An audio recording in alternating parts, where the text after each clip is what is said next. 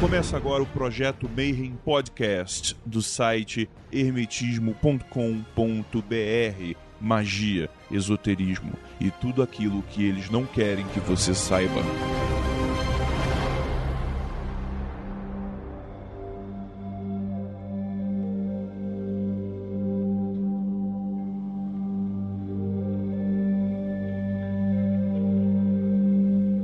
Dia para quem é de bom dia, boa noite para quem é de boa noite. Eu sou o Rodrigo Groli e você está no Projeto Mayhem. Primeira gravação do Projeto Mayhem totalmente remota, estamos quarentenados e aqui nesta mesa virtual está comigo hoje Marcela Dodébio. E aí, Grola, belezinha? Pri Martinelli. Salve Grola, salve todo mundo. E para falar de um tema, um tema diferente, um tema acho que jamais abordado na podosfera mística, vamos falar de magia e educação com o meu parceiro e professor Marcos Keller. Eu não sei por que, que não foi abordado ainda, né? Tem tudo a ver, tá super ligado, totalmente intrínseco ali pronto. E, repito, para quem tá aí na quarentena, é hora de você dar uma focada na tua educação, viu? Tem um projeto educacional, aproveita, aprenda coisas e vai embora gasta bem o seu tempo assistindo coisas úteis, né? Não youtuber porcaria, mas cursos, tem Sim. um monte de curso bacana. Inclusive, o Mayhem disponibilizou uma lista enorme com instituições que disponibilizaram um monte de cursos online com certificado, mais um programa cultural para visitar os museus do mundo todo online e estava disponibilizado para o grupo fechado do Mayhem e agora nós vamos adicionar essa lista na descrição deste podcast. Bom, pessoal, a gente não tem muitos recados hoje, mas a Prima Martinelli vai mandar um recado muito importante aí para todo mundo que não só tá no Projeto Mayhem, mas para todo mundo que nos escuta. Fala aí, Pri. Stay fucking home, bitches. Fiquem em casa. Todo mundo. Se for possível você ficar em casa, trabalhar remotamente, fique em casa, cuide de você e da sua família nesse momento. Vamos achatar a curva da contaminação para não exceder a capacidade do nosso sistema de saúde e as pessoas que realmente precisarem de assistência consigam receber nesse período crítico. Fiquem em casa. É isso aí. E, aquela, eu não sei se você sabe, mas no Mayhem funciona o seguinte: o convidado sempre se fode. Ele é sempre o primeiro a, a falar. Então, cara, Tá na sua mão aí. Abre esse tema importante pra gente e dá as, as, considerações iniciais. Se apresenta primeiro pra gente, fala a respeito da sua formação, por que, que a gente escolheu magia e educação, Keller? E por que, que a gente escolheu você para falar de magia e educação, né? Então vamos lá. Meu nome é Marcos Keller, eu sou professor de História e Filosofia no estado de São Paulo, trabalhando em áreas periféricas. Eu tô no extremo leste de São Paulo, aqui em Suzano, que é uma área que por si só ficou famosa recentemente por problemas relacionados à educação né, por questões terríveis assim. Eu sou professor, como já falei, tenho essas duas formações, tenho pós-graduação em História, Sociedade e Cultura, mestrado em História Social e eu trabalho com educação e formas alternativas de educação já há muito tempo, trabalhando com ONGs, trabalhando com situações de borda, né, de, de educação, grupos de estudos, grupos de estudo online, estou agora hosteando um podcast de educação dirigido pelo meu amigo Grola que está aqui presente, que é o Arco 43, e educação tem sido o meu foco de trabalho já há muito tempo, é uma coisa que eu amo, gosto, tanto quanto trampo mágico. E Keller, manda. O que, que tem a ver magia e educação, cara? Cara, completamente, tudo. A gente tava em off aqui conversando um pouquinho, trocando ideia com o Marcelo, e o Marcelo Del Débio, que tá aqui com a gente, bem lembrou. Toda a estrutura básica da formação de escola, o mesmo processo de ensino clássico como a gente tem de uma pessoa que ensina outra, que passa para outros ou que ensina vários, isso começa em grupos iniciáticos. Tá sempre relacionado a isso. A estrutura moderna de escola que a gente tem, de aprendizado, as universidades, tudo isso é católico. Isso foi feito dentro da, Igreja Católica para ensinar o credo, para ensinar aquelas coisas. Você pode até ver que há muita semelhança entre o espaço de uma igreja, o local de ficar sentado, o preleitor lá na frente explicando, passando as coisas, com uma sala de aula. E também você tem outros processos educacionais, por exemplo, mestre e discípulo. Você tem várias estruturas escolares que são assim. Escola pitagórica, por exemplo, não era só matemática, tinha todo um rolê iniciático e místico ali também. Então você tem diversos tipos de sociedade. E até em coisas que foram meio que largadas, esquecidas pela história, por exemplo, pela sociedade em geral, Você vai ter grupos de mulheres que se acompanham e passavam sempre de maneira oral os ensinamentos também, que são coisas que da, das tradições místicas que a gente tem até hoje. Então, os dois estão extremamente interligados e não há magia sem educação. Chamava-se alma mater que é o retorno à alma primordial do espírito humano. Quando você entra numa igreja, pressupõe-se uma transformação do indivíduo. Por isso que as igrejas são os primeiros locais de desenvolvimento intelectual porque acreditava-se que também a experiência mística passava pela compreensão de mundo. Então a alma mater, a alma mãe, o primeiro lugar para onde você volta para desenvolver o seu espírito é a igreja. E pressupõe com a sua entrada na sua saída, a cada entrada e a cada saída, você tenha se transformado num ser humano um pouco diferente, colocado sob o viés de um novo renascimento. A gente teve agora recentemente no Egito e a gente viu as salas de aula dos sacerdotes, que eram partes dos templos onde as pessoas comuns não entravam. E aí você tinha uma parte mais externa, que tem aqueles desenhos com os deuses dando oferenda, etc e tal. E aí você vai ter a mesma figura, o mesmo acontecimento, só que relatado com os hieróglifos. Então você tem um desenho para o povo olhar e aprender, né? O sacerdote vai falar, olha aqui, Tote está recebendo tal, de Sekhmef, etc e tal. E aí nas câmaras mais internas você tinha ali os desenhinhos que significavam as ações. É né? o primeiro alfabeto ali rudimentarzaço na qual eles tinham a explicação daquelas desenhos. Como a gente vê hoje no tarô né? Que você pega lá a imagem e com a imagem você tem o mestre e o cara fala: olha, o louco é isso, isso, isso, o cara tem essa imagem, o cara tem aquilo e tal. E aí você aprende algo olhando a imagem e com o mestre atrás falando para você o que, que tá acontecendo ali naquele momento, né? É a imagem como meio pedagógico de ensino, né? As igreja, a igreja católica vai fazer isso através dos vitrais, né? Que as pessoas não eram letradas para entender a própria Bíblia, que era escrita em latim, né, grego, então você não tinha acesso a isso, você tinha os vitrais. Então é uma ferramenta que vai se, se reproduzindo né, com o tempo. Essa coisa de usar as imagens para facilitar pedagogicamente uma compreensão de alguém que tem dificuldade para compreender aquilo todo. Tem uma coisa legal a respeito do Egito que o Marcelo começou a falar, é que você tem uma parte dos templos, dos serviços né, de templo específicos para os sacerdotes ou ajudantes dos sacerdotes.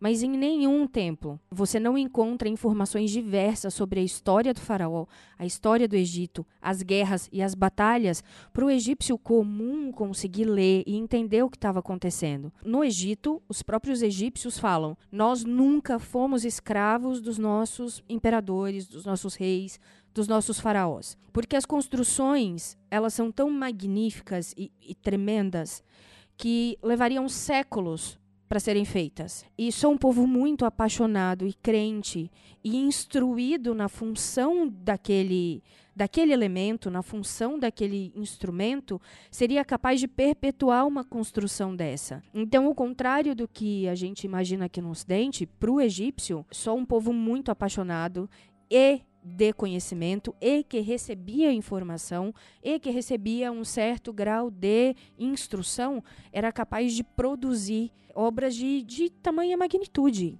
O que diz muito a respeito da nossa educação hoje. A gente vai falar sobre magia e aprendizado. Tem um, um episódio que eu comparo o estudo de magia a aprender a um, um alfabeto, uma, um idioma novo. Era o que tinha no Trivium, né? Gramática, retórica e lógica. Então, primeiro você começa lá na gramática, que é aprender palavras. Mas, pô, peraí. O cara que toca música, o cara olha para um pedaço de papel com um monte de bolinha e o cara toca uma puta melodia. E alguém que não é letrado em partitura não vai ter a menor ideia do que é aquilo. Então, aquilo é uma gramática. E fórmula, e matemática, e astrologia, e símbolo de tarô, etc. Tudo são alfabetos. Depois você passa para o segundo ponto, a retórica. Como é que você monta esse alfabeto para fazer uma música? Não adianta nada eu explicar para mim, ah, aqui é o dó, aqui é o ré, que tá... eu sou um anarfa. Não vou conseguir fazer nunca uma música. Mas com um compositor, o cara vai da cabeça dele criar uma melodia e colocar no papel ali, ó, pu, pu, pu, esses pontinhos. Então a retórica não é simplesmente você saber falar bonito mas você também fazer uma fórmula química bonita, fazer uma música bonita, com pontos, traços. Então isso é a retórica. E a lógica é você conduzir isso.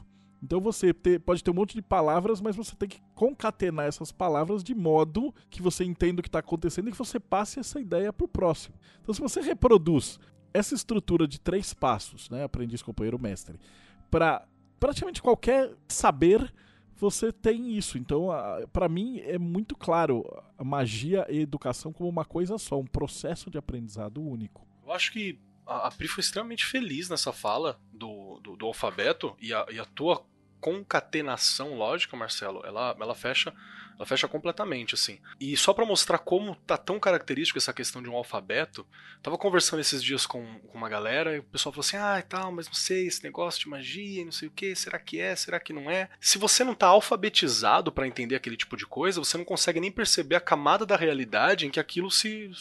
aquilo tá dizendo a respeito. Então, por exemplo, para mim, que tem um conhecimento básico em música, eu consigo estar tá andando por uma rua e qualquer som não é qualquer som.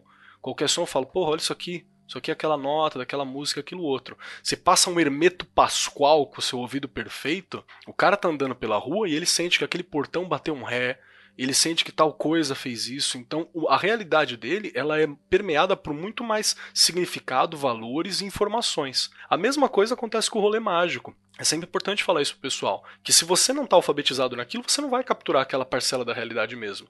Pode ser que você lide com um milagre ou com uma situação de que a sua vontade faz valer uma parte da realidade, por aí vai, mas isso vão ser eventos ocasionais porque você não é alfabetizado dentro do, dos conceitos mágicos, né?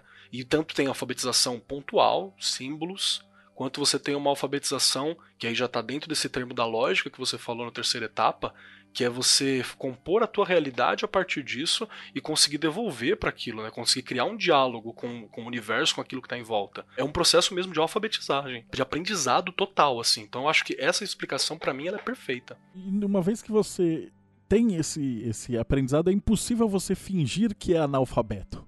Então não tem volta.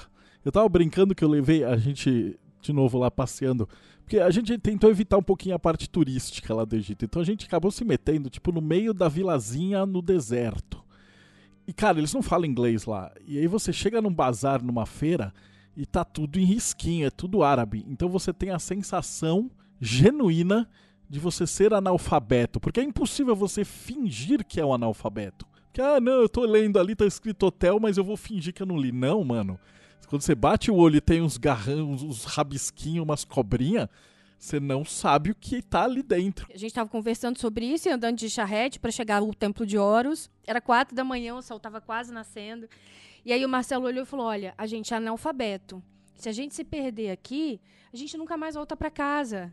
Acabou a gente está lascado.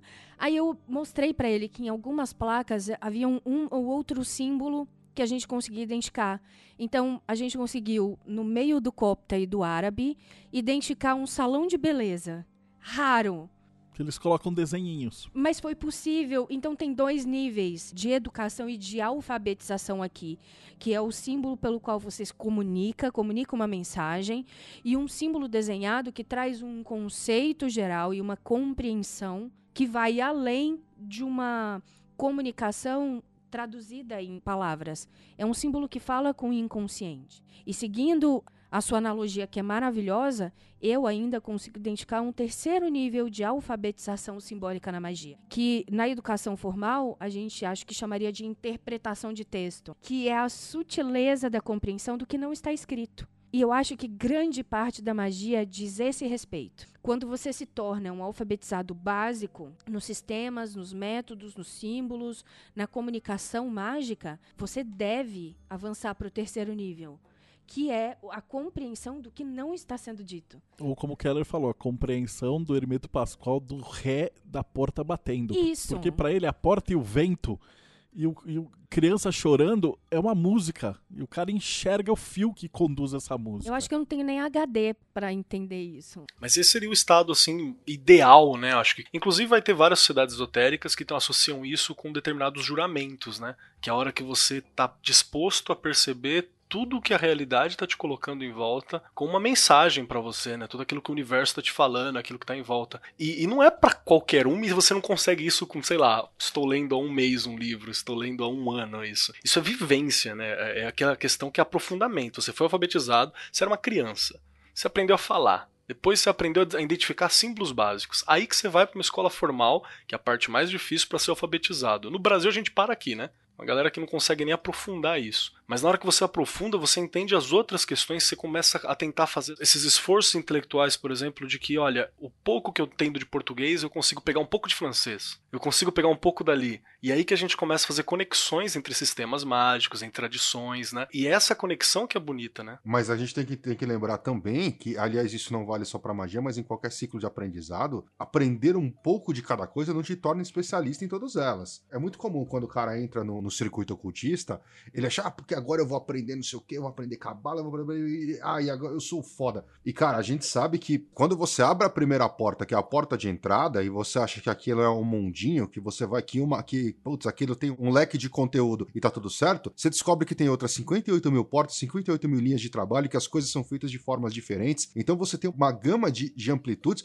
Ah, mas eu vou, eu quero aprender todas. Então, você pode aprender um pouco sobre todas. Agora, tudo sobre tudo, numa encarnação, não tem como. Você acaba tendo que optar em se especializar em uma coisa ou outra. Então, isso, como eu falei, não vale só o conhecimento místico, é o conhecimento em qualquer área, em qualquer área de atuação, em qualquer área de trabalho, você acaba, principalmente áreas que são amplas o suficiente para permitir especializações, acaba te tornando especialista em alguma área. Obviamente, você não vai negar outras por isso mas você acaba se especializando, certo? O Marcelo chegou a mencionar a, a, ideia do HKT. O HKT originalmente é isso: é você explorar através do tarô e da cabala e entender que aquilo existia um monte de conexões que falavam outras linguagens dentro de uma macro linguagem que é o ocultismo. Então, de, das sublinguagens que existiam ali dentro, aquilo conversava com muitas. Então, vamos explorar um pouquinho de cada uma delas. O Marcelo me passou muita coisa, principalmente a parte de runas, as conexões com a árvore da vida, tudo isso eu peguei com ele lá no começo, depois eu fui abrir umas outras portas, que foi explorar os anjos, explorar uma série de outras coisas. Eu, eu e o Marcelo sempre trocando informação, ele me passando tabela, uma parte de coisa para decodificar e tal. E isso gerou HKT, quer dizer,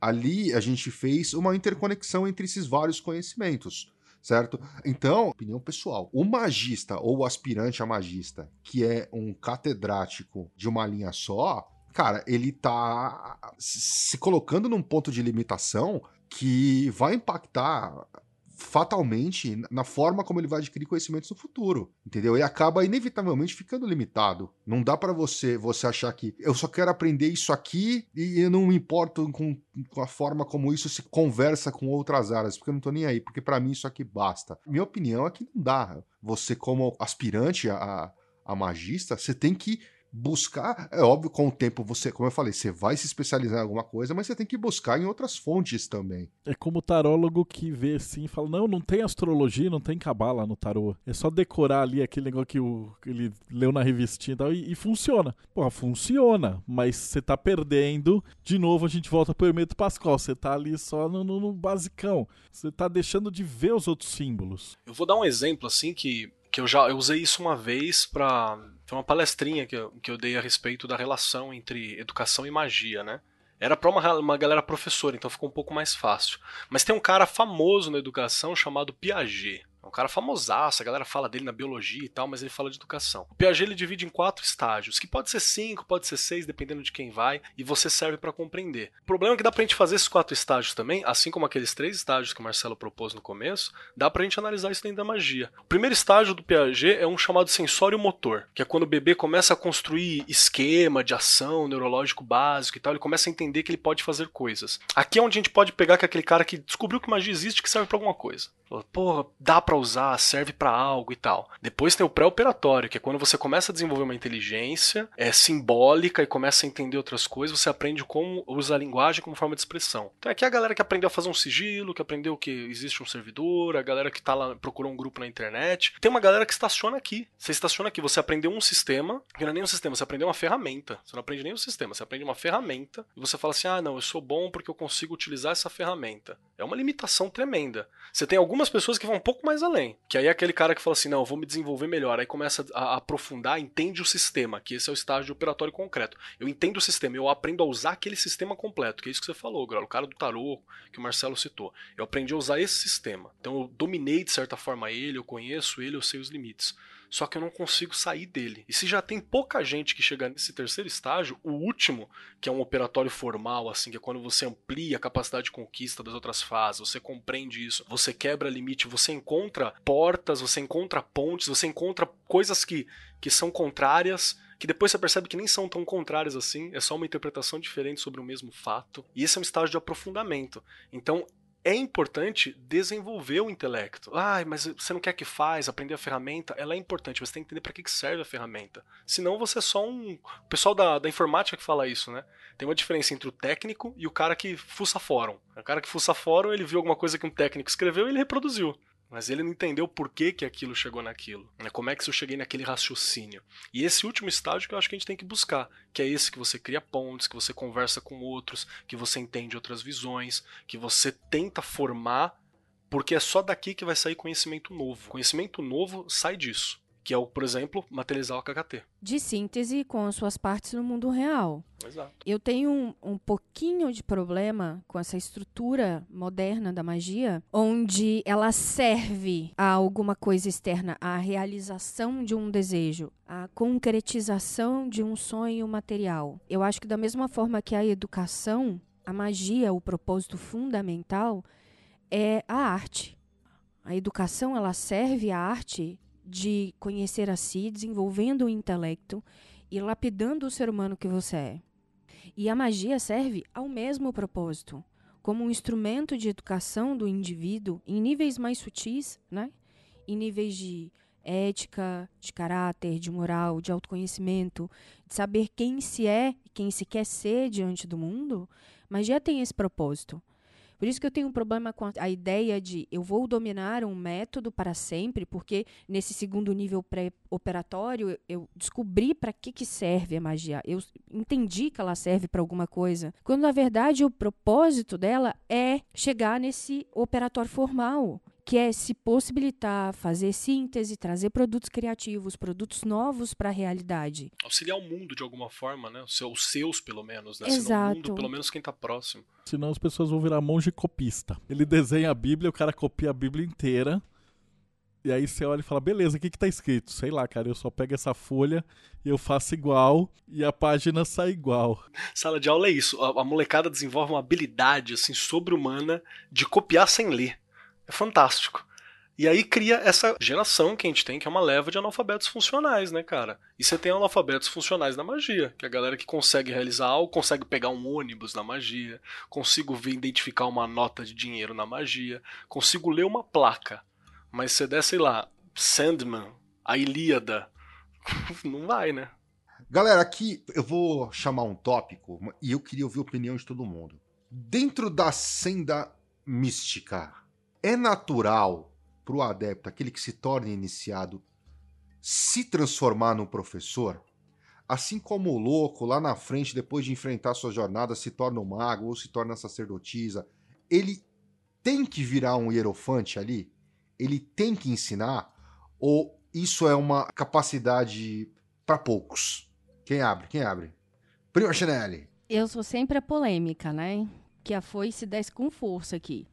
Eu acho que em determinado momento da vida você se dispõe a ensinar o, o que você aprendeu, mas porque você passou por aquele caminho. E aprender aqui tem um significado bastante amplo. Aprender não é decorar um livro e citar ele num debate no Facebook. Ou citar um trecho de um escrito como se fosse um versículo bíblico para provar o seu ponto. Se você não é capaz de desenvolver um argumento crítico, novo, fundamentado numa filosofia própria, que é resultado da experimentação prática, não adianta. Você pode se chamar de professor o tanto que você quiser. E isso, inclusive, é um problema do tipo 2, né? Que é seu, não meu. Mas ensinar ele pressupõe você ter passado por esse caminho. Não dá para você ensinar como trabalhar com a sombra sem, sem jamais ter encarado a sua. Fazendo discursos de luz e iluminação e não ter sentimentos ruins. Um dia desses, um grande mestre, com vários seguidores, veio me perguntar se eu não me sentia incomodada em ter sentimentos ou pensamentos ruins no meu grau de falar com as pessoas tem duas questões a respeito da resposta que eu dei. A primeira é que não entrar em contato com sentimentos ruins ou pensamentos ruins não me faria uma pessoa melhor, me faria só uma hipócrita. Porque as pessoas com quem eu converso são pessoas como eu. Eu não estou acima delas. A gente aprende juntas. Elas são meus espelhos e eu pretendo ser o melhor espelho que eu conseguir para elas também. E a segunda parte a respeito dessa resposta é que eu não ensino ninguém. Essa não é uma postura de professorado. Aliás, os meninos dessa mesa vão me desculpar, mas é uma característica muito comum de vocês essa postura de paternalismo professorado que rapidinho ganham uma posição e de repente começam a ensinar todo mundo. Meme sabe, do Anubis, assim, tá falando para você baixar a bolinha. Essa posição do professorado masculino em cima de todo mundo, mas também em cima de um grupo de, de mulheres que começam, é muito comum nesse meio. E isso é muito característica do reino jupiteriano, que é o reino onde vocês vivem. Mas não é característica do reino saturniano, que é onde eu vivo, de onde eu vim, do reino de Vênus e Saturno. Aqui, esse aprendizado é coletivo. E é esse o problema que eu tenho a respeito de que todo mundo que estuda magia vira professor em algum momento. Não acho. Eu acho que quem vive a magia, quem se entrega à experiência da reformulação, da metamorfose alquímica, da transmutação, quem se destrói e se reconstrói, pode ensinar o que aprendeu. Nada mais, nada menos. Pronto, agora vocês podem falar. é, eu ia falar, mas a Pri já falou tudo que eu ia falar, então eu ia repetir, basicamente, né? Não, mas ela tá coberta de razão. Eu acho que, tipo, o cara não tem como ensinar se o cara não, não domina a coisa na vivência. Então não adianta nada o cara pegar, puta, eu comprei aqui a revistinha da, da Planeta e eu decorei aqui, a, quando saiu louco tem que falar que é novas coisas. E aí você passa, porque aí o, o, ensinamento, na verdade, ele viaja da revistinha pro caderno do professor, pra lousa, pro caderno do aluno, sem passar por nenhum dos cérebros. Então, se você não tiver essa didática da vivência mesmo, de você, tipo, porra, viver essa parada o tempo inteiro. Que era até uma coisa que agora eu vou puxar o saco de vocês dois. É, para quem não sabe que tá ouvindo, o Keller e, e o Grola foram meus alunos, tipo, há 10, 15 anos atrás. E hoje os caras dominaram e evoluíram e eles passam um jeito de contar o tarô usando os elementos da cultura pop e tal que, pô, os caras já pegaram. A minha aula, quem sabe, era que era super clássica oh, aqui está a torre, aqui está o não sei o quê, porque tal arte, tal não sei o quê. Vocês transcenderam a parada. É, é, é mais ou menos aí também, né, Marcelo? Porque você também é, coloca é, os elementos. Linhas, você né? coloca uma porrada de elementos novos aí, diferente da maioria dos, dos caras. O ponto é que vocês criaram um produto criativo que não existia essa, antes. Essa é a vivência real, entendeu? Por isso que o curso de vocês, tipo, você pega os caras e fala, pô, os caras sabem do que estão falando. Porque não é que o cara escolheu um, ah, pega um filme na Netflix. Não. Vocês pesquisaram toda a parada, vivenciaram o negócio, falaram assim, pô, o que, que é o mago aqui? Onde eu dou aula, em Suzano, e aí, pum, veio a, a, o grande arquétipo. E aí você consegue passar para uma pessoa e o cara tá no teu curso, ele tá assistindo, ele fala assim, puta, eu tô aprendendo. Não fica um negócio tipo, ah, eu decorei, eu falei, e aí o aluno fala, ah, mas por que tal coisa? E aí você não sabe, porque você não sabe. Porque você está ensinando, porque você copiou de um livro que estava do outro livro, que aí, aí, você cita Crowley. Que em algum momento o Crowley deve ter falado é, algo assim. Em algum né? momento né? ele falou algo. Como na maçonaria os caras falam assim, não é do seu grau, quando os caras não sabem.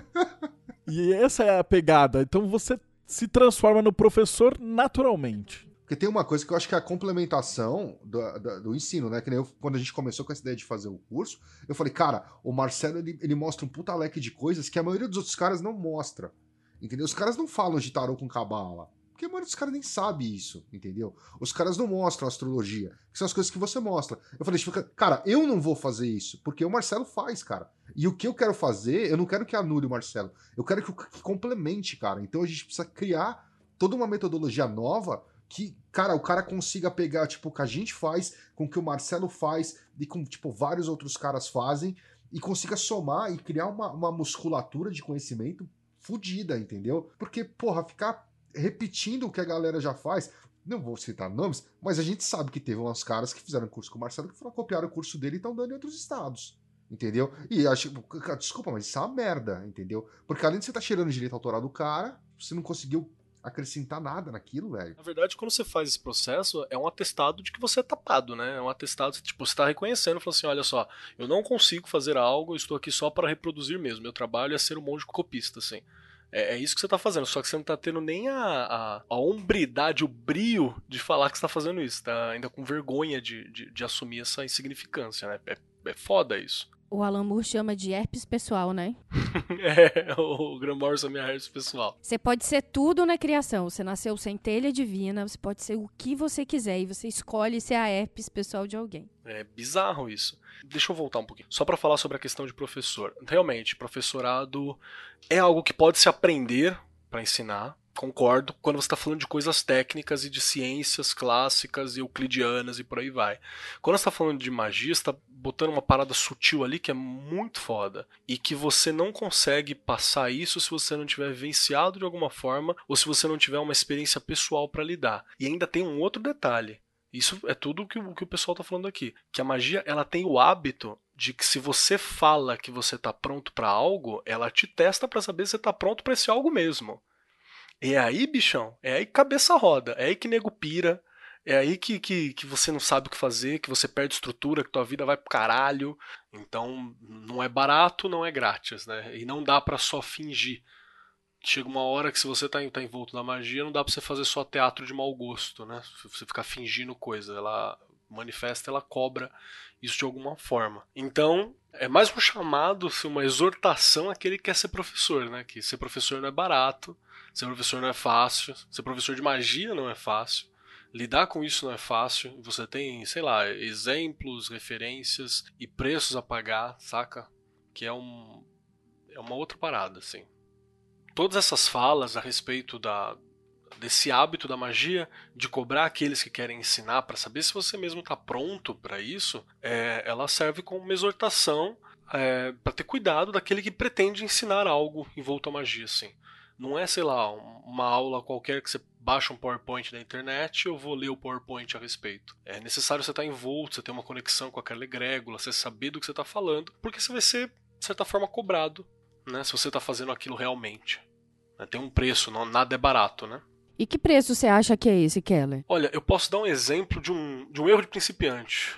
Teve uma vez, há, sei lá, 7, 8, 10 anos atrás, eu tinha aprendido tarô e na escola tinha uma comunidade cigana próxima. A comunidade da escola em geral e a comunidade em volta tinha muito preconceito com essa comunidade cigana que estava ali em volta. Eu não sou cigano, não tô, não tô em tribo, né? Mas a minha bisavó, ela era romã, era uma Roma Caldeirache, ela era cigana também, então a gente sobrou alguma coisa, né, no, no rolê. E eu pesquisei bastante, falei, vamos lá, vamos fazer um trabalho aqui na escola para isso. E aí, nessa coisa de fazer um trabalho para isso, você vai lá, o cara, não, aprendi uns rolês das magias, vamos brincar. Então, fiz um altarzinho para Santa Sara, Kali, falei, não, vamos conectar com uma egrégora legal aqui. Ensinei um grupo de pessoas lá, o, o básico de tarô, para ler tarô pessoal. Falei assim, vamos fazer como um trabalho de escola. Achei que era só um trabalho de escola. Eu passei, acho que uns seis meses para mais sendo cobrado pelas coisas que essas pessoas que eu ensinei a ler tarô e ler o tarô naquele dia fizeram. Saca? Tipo assim, se uma das meninas tinha feito merda em casa, chegava de algum jeito para mim e alguém achava um jeito de responsabilizar. Porque elas deveriam ter consciência de não dever fazer aquilo. E teve umas coisas muito legais. E teve umas coisas muito problemáticas. Teve coisa muito problemática mesmo. Teve uma menina que com o tarô ela conseguiu descobrir umas paradas dela assim e deu um choque na família terrível, que foi bem complicado. Pra, eu tive que chegar lá e falar: Meu, não é assim que funciona e tal. E foi bem complicado. E teve uma que, acho que quatro ou cinco anos depois, ela voltou para os terreiros junto com a família, né? E a primeira entidade que ela incorporou foi uma cigana que mandou, foi no corpo dela, foi até a mãe, pediu para a mãe vir para mim me agradecer, falando assim, ó, vocês só estão aqui de volta porque lá atrás tinha o professor dos cabelos, fez como se fosse os dreads, que trouxe o tarô de volta, que abriu de novo a espiritualidade na sua família. Então teve tanto cobrança positiva quanto cobrança negativa. Então, discípulo não é festa, saca? Não é tipo ah, um seminário de fim de semana só tem um preço, tem um porquê, você tem que ter uma, uma higiene, tem que saber quem está sendo ensinado. É, é, um rolê, cara. Não é, não é simples, né? Não, eu concordo com você. Eu acho que o maior preço do professorado é acompanhar com responsabilidade quem você está ensinando. Independente do que seja, não estou falando nem de pai de santo, mãe de santo, mas se dispor a dar uma ferramenta para alguém é também acompanhar o desenvolvimento daquela ferramenta e o reflexo que isso tem na vida da pessoa. Porque senão fica quietinho. Se você não gosta de gente, não quer acompanhar as pessoas na resolução e na melhora da vida delas, fica quietinho em casa, entendeu? não precisa ensinar, ninguém te, te, obrigou a ensinar. E também eu acho que essa postura ela é bem distante do que cagar regra. Porque o que a gente mais vê é a cagação de regra. Então existe uma teoria, por exemplo, é um exemplo, tá? Existe um, um fundamento de Umbanda, de como ele existiu, de como se desenvolveu. Aí o filho de santo decide abrir um terreiro. E aí aquele terreiro de Umbanda já é completamente diferente de tudo que ele aprendeu, porque ele criou em cima do que ele aprendeu uma nova Umbanda. E aí vai ensinar pessoas a respeito dessa nova Umbanda. Eu acho que além da responsabilidade com todo mundo, existe aí uma responsabilidade de não cagar regra na vida das pessoas. De não trazer um conceito filosófico ou um ideário, uma ideologia que controle a decisão das pessoas. Eu falo com a minha mãe, minha amiga, a pessoa que eu mais amo, eu falo com ela, olha, a lição mais importante que eu aprendi com você, e eu sou muito grata por isso, é de eu ter a liberdade de me foder com as minhas escolhas. Não tem nada mais poderoso, não tem ensinamento mais poderoso do que isso. Eu sei que eu tenho um lugar seguro para voltar quando eu estiver na sarjeta, fazendo rave na sarjeta. Eu sei que eu tenho uma pessoa que vai me amar com os meus erros e não apesar deles. E a coisa que para mim é mais preciosa hoje é a liberdade de poder me foder com as minhas escolhas, porque eu é que faço elas, é a minha vida. Isso é responsabilidade, aquele último estágio que a gente falou, né? Na hora que você aprofunda, você percebe, você assume aquilo que você fez. E tem uma parada que acho que essa é uma das grandes diferenças, né? O maior pecado desse rolê masculino jupiteriano assim é aquela parada da necessidade de seguidor, a necessidade de montar uma seita em volta, né? Uma coisa ele de ser reconhecido. E isso ele é uma armadilha, cara. Isso é uma armadilha muito grande. Às vezes a galera não quer libertar com, com o saber, com a educação, porque eu quero ter sempre a pessoa abaixo de mim sempre que a pessoa me procure, né? Quero tornar-se um guru e não fazer o processo maçônico que o Marcelo mesmo falou, de que você começa como ensinando, de repente vocês estão no mesmo lugar e depois você tem um mestre colocado, companheiro e por último mestre. Alguém que não respeita esse processo, ele quer sempre ter gente abaixo. Isso é um dos, um dos erros grandes, né? No final do processo maçônico tá todo mundo no mesmo nível. É tipo a Liga da Justiça, cada um tem seu superpoder, cada um, um cara faz runa, um cara faz astrologia, um cara faz tarô, outro cara faz quiromancia, whatever. Mas, tipo, todo mundo sabe o básico, vai até um determinado ponto, aí é, é impossível de estudar tudo. É impossível. Então cada pessoa vai olhar e falar, puta, eu me identifico mais com isso, etc, etc, etc.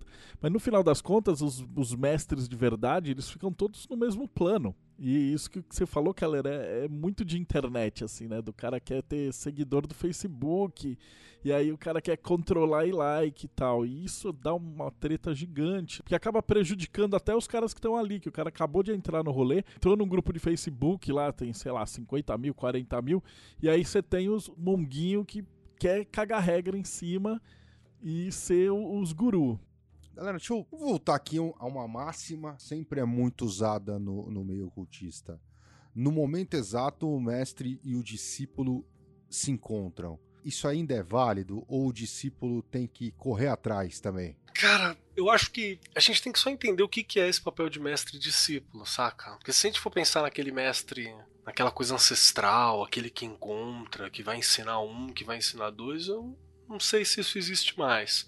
E tem uma coisa que a gente tinha conversado lá no Magicando sobre o Guardião de Portal, Grola, que eu acho que ele era importante citar aqui também. Teve um tempo em que essa estrutura de mestre e discípulo, ela era diferente porque você tinha formas diferentes de passar informação e de passar conteúdo. Por exemplo, hoje em dia a gente consegue conversar aqui e tem uma infinidade de pessoas ouvindo esse áudio. Agora, imagina numa época em que eu não tinha como ter uma conversa de mídia tão grande e eu tinha que ter essa conversa com todos os meus discípulos ou com todas as pessoas que estavam ali. Eu não tinha como ter uma nivelação de conteúdo. Então o trabalho de passar conteúdo era muito maior, era muito grande, de ter uma troca era muito grande. Então eu acho que o apoio apoio nesse rolê do mestre-discípulo era muito dependente. Né? O discípulo dependia muito de ter um mestre e o mestre dependia muito de reciclar o conhecimento dele através do processo de, de discipular, né? de ter alguém. Eu acho que essa estrutura prática ela já não, não tem mais essa mesma funcionalidade, mas é importante para algumas pessoas, eu acho que esse não é o rolê de todos, mas é importante para algumas pessoas dentro do meio magístico você tá no processo de ensinar porque você vai passar por um processo diferente de aprender. É uma ressignificação do conteúdo que você tava. Só que eu não sei se isso é para todos. A gente já conversou agora há pouco, provavelmente não. Tem gente que ou não tá pronto ou que não é fácil e que não é obrigatório você tá ensinando. Você pode achar outra forma de expressar aquele, aquele conteúdo magístico que você está fazendo, sei lá, através do culto, através de, de uma postagem, através de uma obra de arte. Então, no momento certo, mestre e discípulo se encontram, eu acho que se você precisa aprender algo, você vai trombar com pessoas para ensinar. Talvez até não carnais, né? Talvez seja uma, uma, até uma outra parada. Mas não necessariamente precisa acontecer isso. Não sei se eu fui claro ou se eu só falei um monte de coisas. Eu achei bem, bem pertinente. Para mim, o que acontece é que antigamente você não tinha informação nenhuma. E aí você tinha lá os caras que sabiam, os professores, né, os mestres, os etc. E aí você olhava numa internet e não tinha absolutamente nada. Então pensa, sei lá, eu, 7, 8, 9 anos atrás. Não, caralho. 2007 já são 11 anos 13. atrás. Muito 13, tempo atrás. O blog tá muito velho. Mas quando não tinha absolutamente nada, os blogs acabaram, como é que era? Era só mato. Então você simplesmente não conseguia achar nada. Então, pro cara montar o blog, para escrever alguma coisa, pra... o cara tinha que pôr muita muita energia naquilo, né? Aquilo era difícil, era complicado e você ia falar assim, pô, eu não posso passar vergonha escrever uma besteira aqui no meu blog. Então a galera daquele tempo antigo, eles precisavam se preocupar muito mais com o conteúdo e como é que eles iam escrever.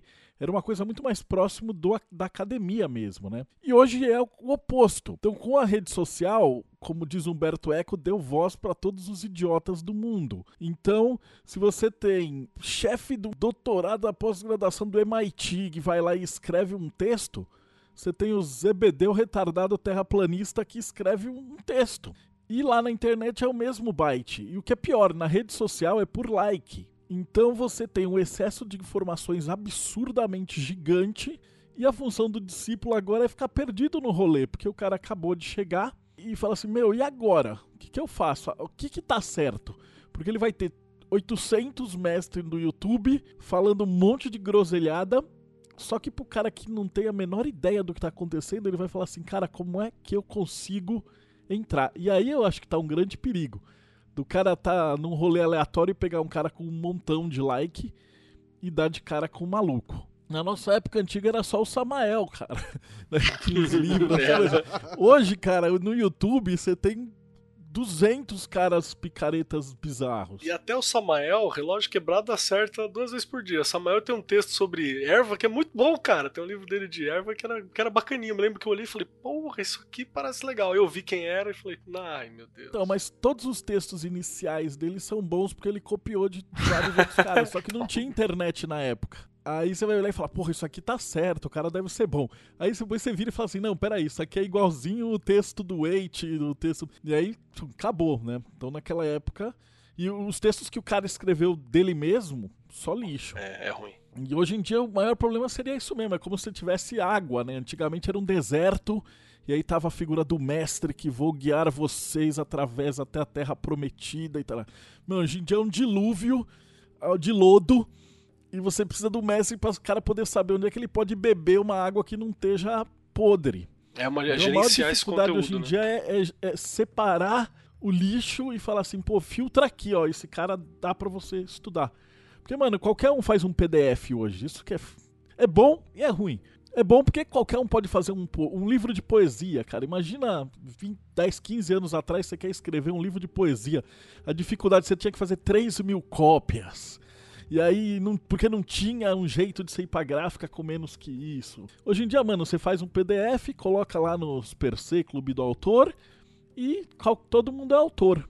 E o problema é que o cara que acabou de chegar, ele vai olhar ali ah, um livro do Israel Regardier e o, do, o PDF do lado de Zequinha Zequinha. E o cara não tem ideia de se, se o Israel Regardier sabe mais que o Zequinha Zequinha. E aí tá um grande problema, né? E ainda mais porque o nome do autor, o cara nunca põe Zequinha Zequinha, né? ele põe Frater, Insólitos, Eternum, Ad Infinitum, né, cara? Pô, com o nome Frater. Zequios.